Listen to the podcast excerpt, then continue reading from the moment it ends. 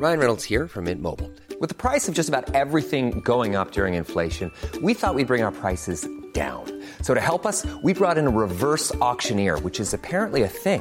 Mint Mobile unlimited premium wireless. Ready to get 30, 30, bit to get 30, bit to get 20, 20, 20, bit to get 20, 20, bit to get 15, 15, 15, 15 just 15 bucks a month. So, Give it a try at mintmobile.com slash switch. $45 upfront for three months plus taxes and fees. Promo for new customers for limited time. Unlimited more than 40 gigabytes per month. Slows. Full terms at mintmobile.com.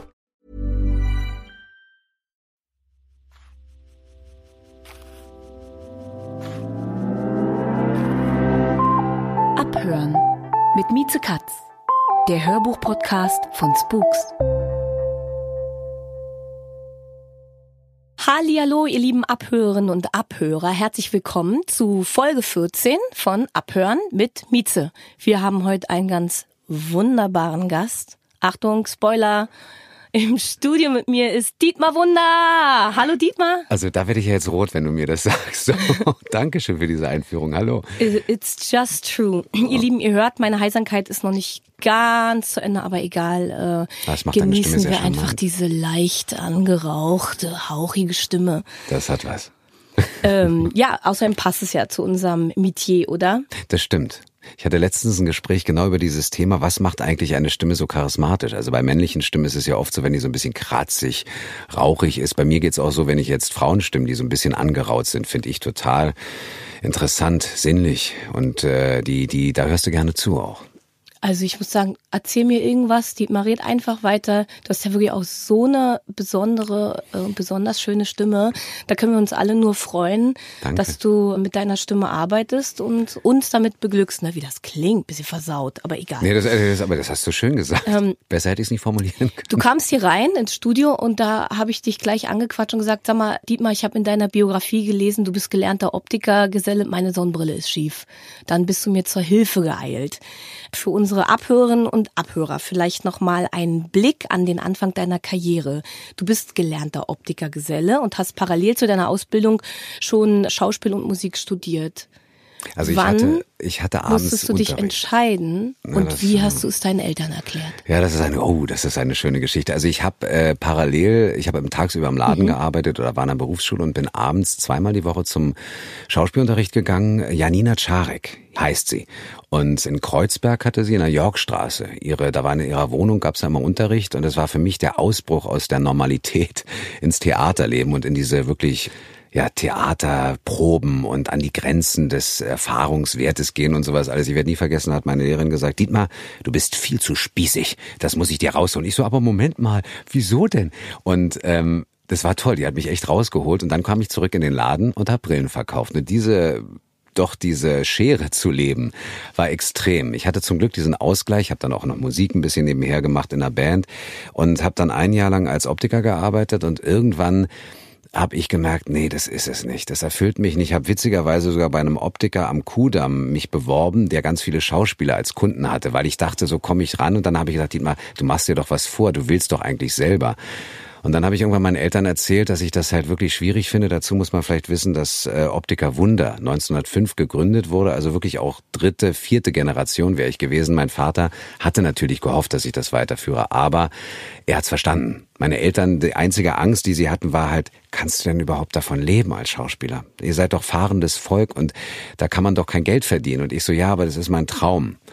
Und dann habe ich ja nochmal studiert, anderthalb Jahre Germanistik und Geschichte mit dem Hintergrund, dass ich darstellendes Spiel an der Schule lernen wollte. Also ich hatte immer noch so eine kleine, die ganz große, den ganz großen Sprung ins wirkliche Schauspielerfach. Hatte ich mir anscheinend noch nicht so ganz zugetraut oder hatte vielleicht auch selbst Manschetten davor und äh, habe das dann studiert und hatte dann das Glück, dass ich ähm, Leute kennengelernt habe, die bei Maria Körber, Gott hab sie selig, sie weit leider nicht mehr unter uns, eine ganz tolle Privatschule in Berlin damals, die haben bei ihr gelernt und ich habe mich mit denen unterhalten, habe gesagt, das hört sich so toll an, ich möchte zu Maria Körber.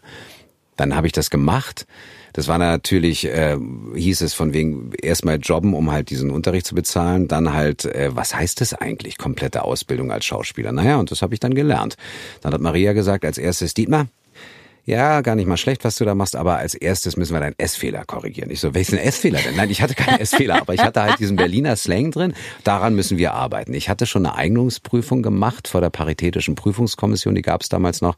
Das war im Grunde genommen das Pendant zur staatlichen Uni beziehungsweise zur Uni und äh, die hatte ich schon und fühlte mich eigentlich fertig, dass ich bei ihr noch mal so ein, anderthalb Jahre Unterricht mache. Nee, nee, nee, du bleibst hier mal schön vier Jahre. Das waren dann nachher doch nur zwei Jahre oder zweieinhalb Jahre, aber ich habe so viel von dieser Frau gelernt und im Zusammenhang mit ihr halt ganz viele Sachen. Wir hatten ja Unterricht Fechten. Ich hatte Ballett. Das war toll. Ich äh, so mit Tütü. Nee, Tütü hatte ich nicht an, aber, aber ich hatte so eine Schläppchen an. Ja. Ah, wunderbar. Das war so toll. Und dann halt tanzen gelernt und mehr schlecht als recht, aber immerhin und dann halt diese ganzen Sachen. Und irgendwann habe ich gemerkt, das ist genau mein Ding. Ja. Und das hat dich erfüllt und ja. gefordert und ja, das finde ich schön. Du hast äh, Plan A, B und C ausgearbeitet und dann kam das Leben. Dann kam das Leben. Und das Leben, ich habe, ist es heute wirklich so, dass wenn Leute mich fragen, Mensch, wenn ich jetzt mal wirklich Produktionen habe, die die sehr aufwendig, zeitaufwendig sind, man ist es nicht zu viel, wie du arbeitest und ich so, du wirst lachen. Ich denke gar nicht darüber nach, dass ich arbeite, sondern ich lebe einen Traum. Meine Berufung darf ich ausleben und das, okay, das heißt natürlich Arbeit. Natürlich ist es anstrengend, aber vom Prinzip her ist es so dass ich nicht arbeiten gehe, sondern ich lebe meinen Traum. Wirklich, das erlebe ich für mich jeden Tag. Ah, das ist schön. Ja. Sag mal, heißt es dann, du hast damals parallel zur Ausbildung schon Rollen gespielt oder schon angefangen als Synchronsprecher zu arbeiten? Weil man weiß über dich, dass du 1990 deine erste Synchronrolle ja. eingesprochen hast und zwar auch wieder eher aus Zufall. Ja, auch also, das war ne? eine Fügung. Möchtest du uns kurz erzählen? Möchtest du uns kurz mal mitnehmen? Das ja. war toll. Das war, und zwar, wir hatten während unserer Ausbildung hatte die Maria mal dafür mhm. gesorgt, dass wir schon in Theaterproduktionen mitspielen. Und wir waren damals Komparsen, Gruppe, also ein Teil unserer, also meines Jahrgangs, äh, und zwar haben wir beim Jedermann mitgespielt. Brigitte Grotum hatte das damals inszeniert. Damals fand es noch in der Gedächtniskirche statt. Und Bodo Wolf hatte den Jedermann gespielt und Wolfgang Ziffer hatte auch mitgespielt. Er hat den Gesellen gespielt. Wolfgang Ziffer ist Schauspieler, aber auch Synchronsprecher und auch Synchronregisseur. Und mit dem hatte ich halt während der Proben und dann Aufführung habe ich gesagt, sag mal Wolfgang, was ist denn das mit dem Synchron? Ich finde das ja total spannend. Ich hatte keine Ahnung. Darf ich mal zugucken kommen? Er so, na, die mal ehrlich gesagt, zugucken kannst du, aber du kommst da gleich mal hin und sprichst mal was. Ich so, wie sprechen? So, dann kam ich da hin. 1990, genau. Juni, glaube ich und gehe in dieses Studio, hatte keine Ahnung, Oberlandstraße, ja, da sind halt äh, äh beziehungsweise also diese die Filmstudios in der Oberlandstraße, Berliner Union Film. Studiogelände genau. und dann man denkt am Anfang so, wow, okay, wo ist hier eigentlich mein Total, Platz? Genau, ganz genau. Berliner Union Film, da wurde damals für die Generation oder meiner Zeit die Hitparade produziert. Wunderbar. Da war Dieter Thomasek, Berliner Union Film, das weiß ich noch. Und da kam ich dann auf dieses Gelände und hatte bei Wolfgang Ziffer sozusagen meinen Termin, habe mich da irgendwie durchgefragt, stand dann in diesem Synchronstudio.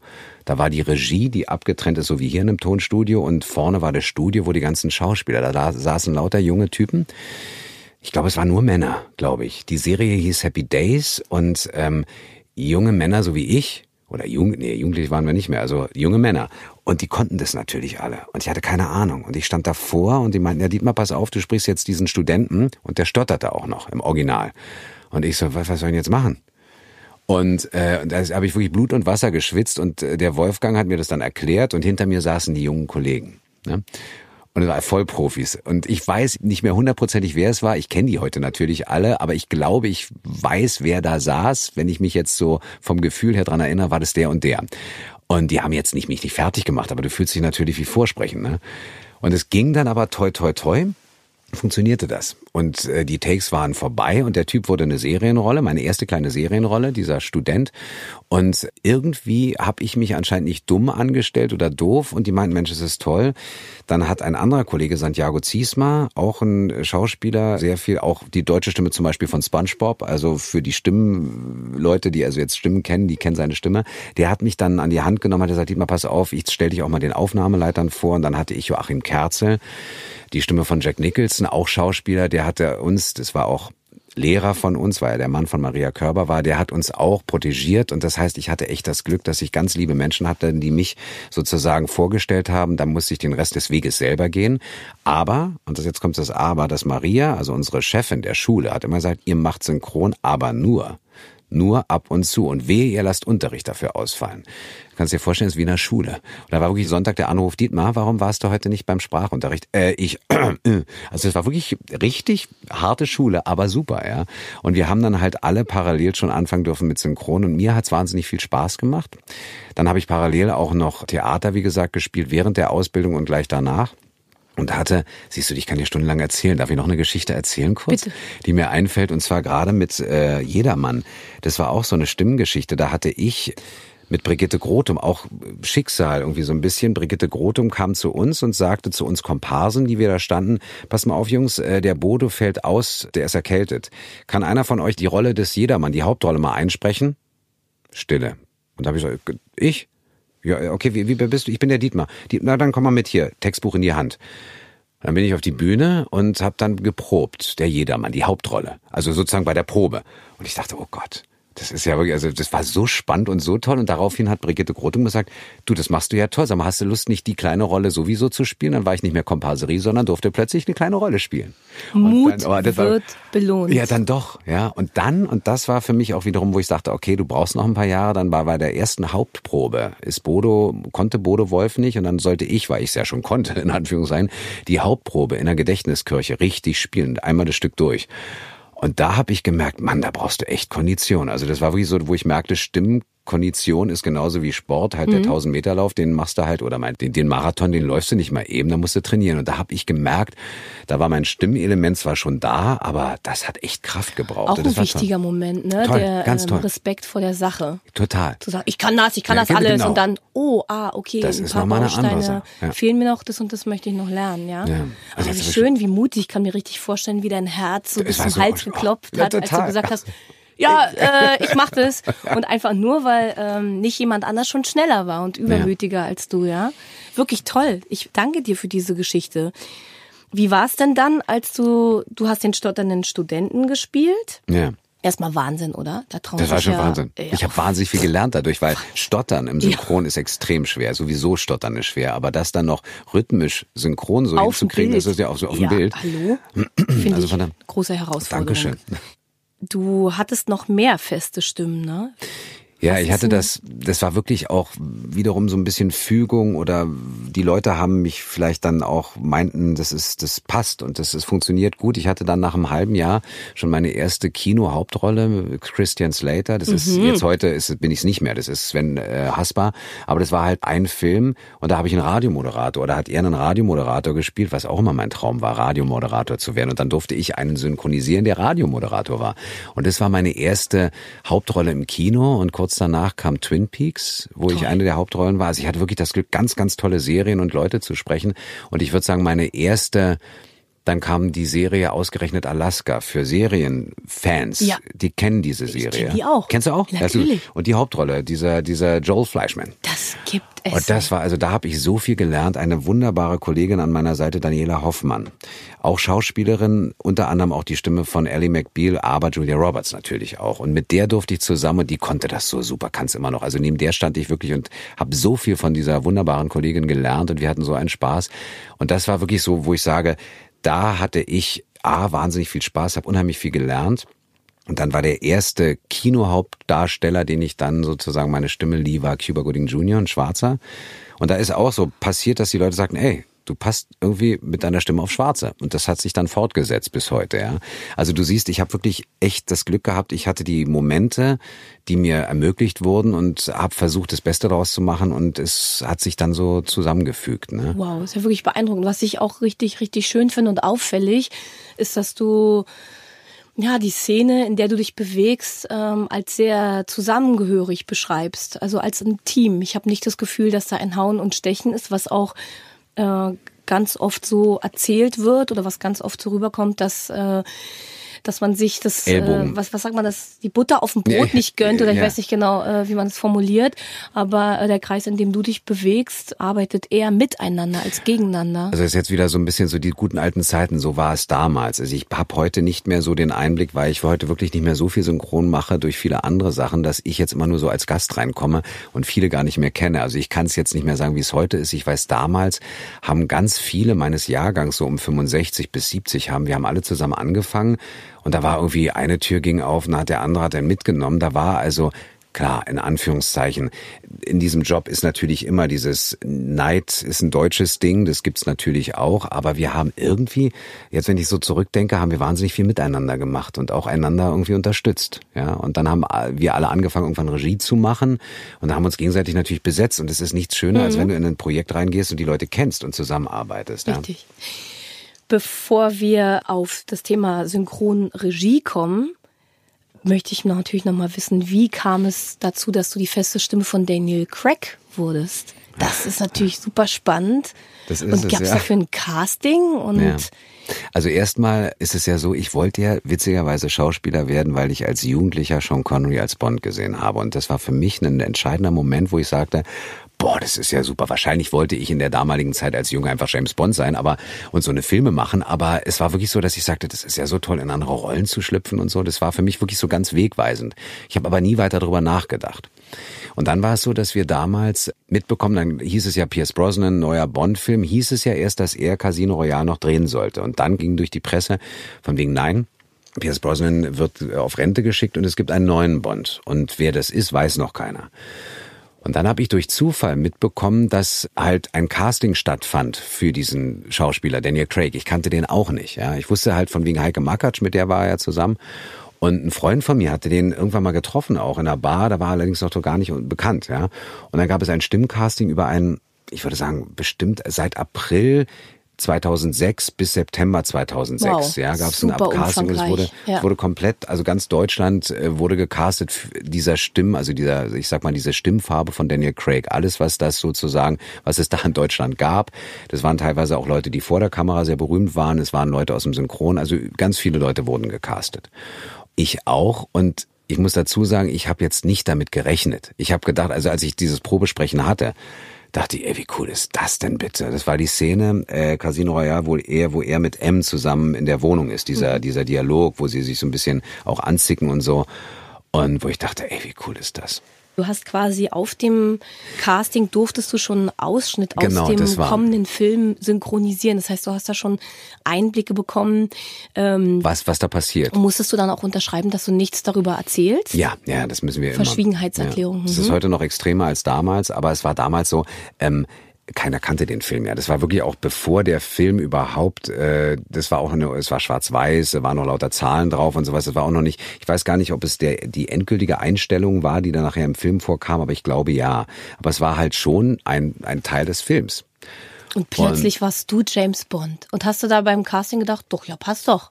Natürlich, nein, natürlich nicht. Nein, ich habe gedacht, na, sag mal so, ich habe natürlich gedacht, oh, wie fühlt sich ja super an. Dann habe ich es mir auch angehört, dachte, naja, der Tonmeister war toll. Der meinte, mal ganz ehrlich, tut mir leid, aber das passt echt saugut. Und ich so, du, kann ich jetzt, also ist immer schwer selbst zu beurteilen. Sag mal so, ich habe gedacht, es ist jetzt nicht total daneben, sagen wir mal so, ja. Aber ich, äh, du weißt es nicht. Du weißt nicht, wer da alles mit dran hing. Und gerade weil Bond ja neu erfunden wurde, Craig keine Feststimme hatte bis dahin. Es waren so viele Faktoren. Dadurch kommt noch dazu, dass Eon Production, also Barbara Broccoli und und und äh, die ganze Crew um Originalproduktionsfirma Bond, die haben mit Spracherecht. Dann war auch noch Sony Pictures mit im Boot, mhm. ja. Und und da waren so viele Entscheidungsträger und der Regisseur auch. Und da habe ich gedacht, natürlich, der Traum, ach, wäre das toll, wäre das toll. Und dann habe ich irgendwann auch, äh, im September hatte ich mein erstes Probesprechen. Dann hieß es, du Dietmar, ey, du bist echt im Inner Circle oder wie man sowas nennen will. Es sind nur noch ganz wenige übrig. Und ich so, wow. Und dann gab's noch mal ein Casting. Und dann war ich, dachte ich auch, na gut, dann wurdest du, da, da wurde ich dann nochmal aufgeregt, oder beziehungsweise war natürlich dann nochmal eine andere Sache, wo du sagst, beim zweiten Casting denkst du so, oh, jetzt kommt es ja noch mehr drauf an. Ja, und irgendwann gab es dann wirklich diesen berühmten Anruf. Also ich habe echt, ich stand auf der Straße, wollte gerade einsteigen, kam vom Einkaufen und dann sagte die Produktion, also der Produktionsleiter Philipp Kassow von Europa Film, Dietmar, wo bist du gerade? Du, ich stehe auf der Straße, du arbeitest jetzt für den Geheimdienst Ihrer Majestät. Und ich so, ey, nein. Und ich, hab, ich wirklich dachte so, Gänsehaut bekommen, dachte, ey, das ist ja nicht wahr. Ich dachte so, das ist jetzt, ist doch nicht wahr. Und dann ging es ja erst daran, dass wir den Film synchronisiert haben, ja. Und das war dann auch nochmal so ein, also da ging irgendwie ein Trip nach dem anderen ab, ja, wo ich dann dachte, so Wahnsinn, also ein so, so ein Emotionsschub nach dem nächsten, erstmal das Probesprechen zu gewinnen, dann die Aufnahme und dann die, die ersten Szenen, den Film sehen. Ich durfte damals sogar im Sony Center in der Kinomischung von Sony direkt durften wir uns den Film vorher ansehen vom Synchronisieren und ich saß da wirklich mit Gänsehaut und dachte, das ist ja Geschichte, was du hier erleben darfst. Und du darfst versuchen, versuchen, das Beste beizutragen. Das war schon irre. Ja. Toll, das ist auch wie so eine Wertschätzung, ne? Ja, war es dann schon. Ja. ja, ja, doch. Und ich werde nie vergessen, da saß ich mit der Supervisorin. Also es gab, man muss sich vorstellen, beim Synchron, bei so großen Projekten ist es oft so, dass ein Supervisor vom Verleih, in dem Falle war es Sony, dabei ist. In dem Falle waren es sogar mehrere, unter anderem äh, eine, die international betreut. Ja, Candice Whitman. Ganz tolle Frau. Und mit der saß ich zusammen irgendwie nach der, äh, erst also nach einem Aufnahmetag, da sagte sie, Dietmar, weißt du eigentlich, dass du jetzt gerade Geschichte schreibst für dich? Ich so, wie meinst du das? Na, guck mal, deine Kinder erleben jetzt mit, dass der erste neue, also dass der neue Bond Daniel Craig jetzt im Grunde genommen in die Geschichte eingeht und du bist für die deutschsprachigen Bereich bist du halt einfach die deutsche Stimme und das nehmen die Kinder mit in die in ihr Leben. Und dann dachte ich, boah, das ist, habe ich jetzt gar nicht drüber nachgedacht, aber du hast recht und es war schon für mich so ein ja, einfach, es war ganz tolles. Also, wo ich sage, bin ich sehr dankbar und ich weiß es sehr zu schätzen. Ja, ja ist wirklich ein ganz besonderer Meilenstein, ne? Ja. Okay, dann danke für die Einblicke in die Welt synchron. Ja. Und jetzt natürlich, was interessiert mich hiermit am meisten? Wie kamst du zum Hörbuch? Ich habe überlegt letztens, wie war denn das eigentlich mit meinem ersten Hörbuch? Das war Lübbe Audio. Die hatten mir sozusagen damals einen äh, skandinavischen, und ich muss gestehen, ich schäme mich ein bisschen dafür, ich habe den Namen der Autorin vergessen. Das war das Haus der Stille, hieß das, glaube ich. Und das ist aber wirklich jetzt auch schon wieder zwölf Jahre her. Und das war mein erstes Hörbuch. Aber da war ich auch so beschäftigt mit der Vorbereitung des Hörbuchs, dass sozusagen der Titel und, und die Autorin äh, wirklich oder Autor wirklich für mich in dem Moment äh, gar nicht so vorrangig waren, sondern dass ich erst sagte, okay, warte, äh, wie, wie, wie gehe ich denn an so ein Hörbuch ran? Das wurde mir angeboten und ich habe gesagt, total gerne, weil ich immer, wie du sagtest, umtriebig bin. Ich will immer alles ausprobieren bis ich dann da stehe und sage, okay, weiß ich denn, wie das geht? Und dann habe ich sozusagen mein erstes Hörbuch vorbereitet. Wie bereitest du so ein Hörbuch vor? Fragst du andere Kollegen, wie macht ihr das? Ja, wir machen da unsere Zeichen in die Bücher rein und so. Und wo machst du? Ja, da und da. Und ich glaube, ich habe in dem ersten Skript jedes Wort markiert und da beim Einlesen gemerkt, das ist nicht gut. und das hat mir dann auch so ein bisschen, dachte ich so, nee, das hilft jetzt auch nicht. Und war dazu noch irre schnell natürlich, weil das ist so ein Automatismus, wenn du nervös bist. Es ist egal, ob du auf der Bühne bist oder moderierst oder sowas.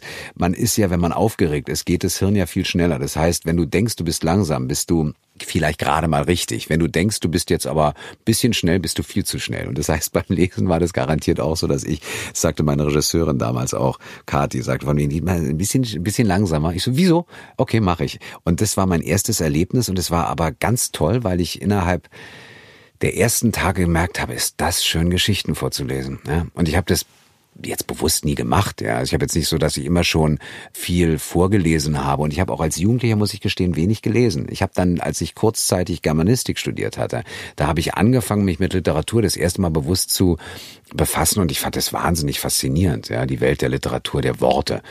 Und dann kam mein erstes Hörbuch, war wie gesagt das.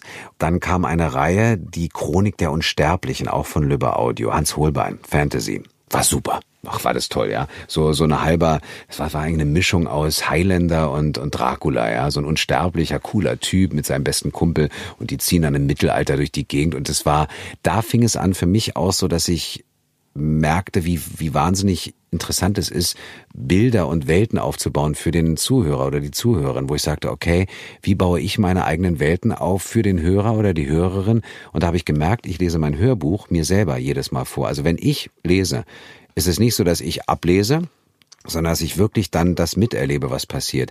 Er rannte die Treppe hoch, guckte um die Ecke. Stille. Und dann habe ich wirklich so, dann sehe ich mich hochrennen, gucke und dann ist kurz mal Atem anhalten. Es passiert in dem Moment wirklich so bei einer Live-Lesung und im Hörbuch auch, dass ich das wirklich so miterlebe. Und das hat mir zunehmend war, also mehr Spaß gemacht mhm. und du kriegst natürlich auch mehr Sicherheiten mit der Zeit. Und irgendwann habe ich, weiß ich noch, gemerkt, es ist wie ein Instrument, spielen, was du beherrschst. Es, du, ich kann immer noch was dazulernen, immer. Ja. Also jedes Instrument kannst du, glaube ich, nie zur Perfektion spielen. Du hast immer wieder neue Sachen. Aber dass ich irgendwann merkte, das ist wie auf einem Instrument spielen und das ist so schön, auf dem Text zu reiten oder zu wie wie, wie so ein Boot zu fließen oder zu spielen wie auf einer Partitur oder wie eine Partitur das zu spielen. Und das hat mich so erfüllt, dass ich merkte, wow, Hörbuch ist echt eine Sache, die mir wahnsinnig viel Spaß ja, macht. Gibt es denn eine Hörbuchproduktion, die dir ganz besonders in Erinnerung geblieben ist? Also ich muss sagen, wenn ich anfange, höre ich wahrscheinlich nicht auf. Also was auf jeden Fall mein erster Jeffrey D war, das war toll, das war der gehetzte Uhrmacher. Das ist ein ganz toller Krimi gewesen oder ist er immer noch. Das war eine tolle Hörproduktion, weil das erstmal die Geschichte von ihm so toll war, was was mir wahnsinnig Spaß gemacht hat, was ich jetzt gerade gemacht hatte, war von John Niven Kill 'Em All. Das Ding ist ein Hammer. Also ich habe John Niven auch kennengelernt, der ist super. Ja, der Typ selber ist, er ist Schotte und wir haben uns unterhalten und diese Geschichte, das ist auch ein untypisches Hörbuch, weil es halt aus der Ich-Perspektive erzählt. Aber halt auf eine Art und Weise, die ist eben nicht so typisch Hörbuch. Ich ging die Straße entlang und dachte bei mir, ach wäre es doch schön, heute eine Frau kennenzulernen, sondern ich sitze hier und ihr denkt jetzt wahrscheinlich, ihr seid schlau, ihr seid so beschissen dumm. Und weißt du, so ist das Hörbuch und das ist, das hat so einen Spaß gemacht. Das ist so, als wenn ich jetzt einfach erzählen würde. Und das ist ein Hörbuch. Und dann hat mir wahnsinnig, jetzt fange ich, jetzt geht's los. Shining. Shining war Wahnsinn. Das war für mich äh, so lustig, weil ich das Buch konnte ich nicht nachts lesen, weil ich Schiss bekommen habe. Ich habe das tagsüber vorbereitet, weil ich dachte, oh Gott, die Geschichte ist ja fürchterlich. Und dann habe ich tagsüber es vorbereitet und als ich es eingelesen habe, da habe ich null Angst bekommen. Also das war wirklich so, also beim Vorbereiten dachte ich, Mann, ist, das sind ja Horrorvisionen. Und beim Einlesen war ich wahrscheinlich, weil ich als Schauspieler, da hast du ja keine Angst. Du bist ja dann in gewisser Weise in dieser Rolle drin und das war eins der schönsten Projekte. Es war November, es war grau draußen, kalt und ich saß im Studio und der Tonmeister und ich und Regisseur, wir haben mal gesagt, oh Gott, ist das alles gruselig und dann wirklich so diese Stimmen von Jake, also jetzt in dem Fall halt hier Torrance und auch diese ganzen Visionen und das war so toll, das hat so einen Spaß gemacht, ja. Also das sind jetzt die Sachen, die mir spontan ja, einfallen, aber da gibt's noch ganz viele andere Sachen, ja. Ich finde schön, es macht Lust, gleich sich diese Hörbücher anzuhören. Ne? Ja, also find, nehmt es als Inspiration und hört auf jeden Fall mal rein. Wie ist denn das mit Hörbüchern von Kollegen? Kannst du Hörbücher von Kollegen hören oder hast du dafür gar keine Zeit, gar keine Muße oder korrigierst innerlich immer? Also ganz ehrlich, ich bin zum Beispiel witzigerweise höre ich ganz wenig Hörbücher. Hat mit Zeit zu tun und aber auch ganz ehrlich, vielleicht weil ich auch aus dem Job mit ganz viel Hören und so komme, dass ich dann lieber selber ein Buch lese, wenn ich dazu Zeit habe. Oder mir, weiß ich nicht, äh, was anderes durchlese oder Musik höre. Ja klar, ich glaube schon, dass man vergleicht, dass man oder nicht vergleicht, sondern dass man natürlich dann schon vielleicht mit einem kritischen Ohr zuhört. Aber ähm, genauso beim Synchronisieren, wenn ich jetzt Filme höre, sind Kollegen, die kenne ich ja alle auch. Wurde ich letztens auch gefragt, kannst du denn dann abschalten? Sag ich, ja, natürlich höre ich dann, wer ist denn das? Ah, das ist der und so. Aber irgendwann bin ich da auch so einfach nur Zuschauer und Zuhörer, dass ich sage, du, ich höre mir das an. Ja, klar, in dem Augenblick, wo mich die Geschichte nicht fesselt beim Hörbuch, würde ich natürlich auch sagen, okay, warum fesselt sie mich nicht? Ist die Geschichte nicht gut oder ist die Interpretation nicht gut? Aber ehrlich gesagt kann ich dir jetzt noch nicht mal sagen, ob ich das jetzt in letzter Zeit mal hatte, weil ich dazu wirklich zu wenig höre und ich ehrlich gesagt auch nicht großer Fan bin von andere zu verurteilen, sondern jeder, ich freue mich für jeden, der seinen Job macht und wenn er es gut macht, finde ich super. Und ich habe das Glück, dass ich meins leben darf und ausüben darf und der Kuchen ist groß. Ja. Dietmar, willst du uns vielleicht noch ein Hörbuch empfehlen, was als nächstes von dir kommt? Wo du sagst, Leute, hört mal rein. Also Kill 'em All, John äh, Niven, äh, haben wir genau, gerade gehört. Das ist super muss man lesen, muss man hören. Das ist das eine, dann mache ich, worauf ich mich auch sehr freue, aber das mache ich erst im Sommer, den neuen David Lagerkranz, den nächsten Teil von der sozusagen Fortführung von Millennium Trilogie, also Michael Blomqvist und Lisbeth Salander. Dann allerdings im Herbst erst Jens Henrik Jensen, den habe ich vorhin noch nicht erwähnt, Ochsen. Die Trilogie über Ochsen, um Ochsen, das war eins meiner Lieblingsprojekte auch, weil ich den Jens Henrik Jensen auch sehr schätze, dänischer Autor und den auch kenne und mit dem wieder auf Lesereise gehe. Das mache ich im Herbst, was sehr, sehr schön ist. Also ich lade euch ein, einfach guckt auf meine Website sehr gerne oder beziehungsweise ähm, auch gerne ähm, unter meinem Namen. Da gibt's immer ganz viele spannende und auch inzwischen nicht nur Krimis, sondern auch mal andere Geschichten. Ja. Also ihr Lieben, wenn ihr so schockverliebt seid wie ich in Dietmar Wunder und seine tolle Stimme, dann sehen wir uns auf einem, auf einer seiner Lesungen oder wir treffen uns am CD-Regal, wenn wir gerade durch seine Hörbücher äh, blättern. So oder so. Ich lege ihn euch ans Herz und an die Ohren. Dietmar Wunder, bitte fleißig weiterlesen. Dankeschön, dass du heute hier zu Gast warst. Das war ganz toll. Hat riesen Spaß gemacht. Dankeschön. Das war Abhören mit Mieze Katz.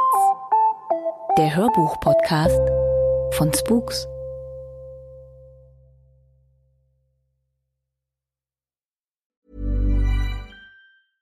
Even when we're on a budget, we still deserve nice things. Quince is a place to scoop up stunning high-end goods for 50 to 80% less than similar brands. They have buttery soft cashmere sweaters starting at $50, luxurious Italian leather bags, and so much more. Plus, Quince only works with factories that use safe, ethical, and responsible manufacturing. Get the high-end goods you'll love without the high price tag with Quince. Go to quince.com/style for free shipping and 365-day returns.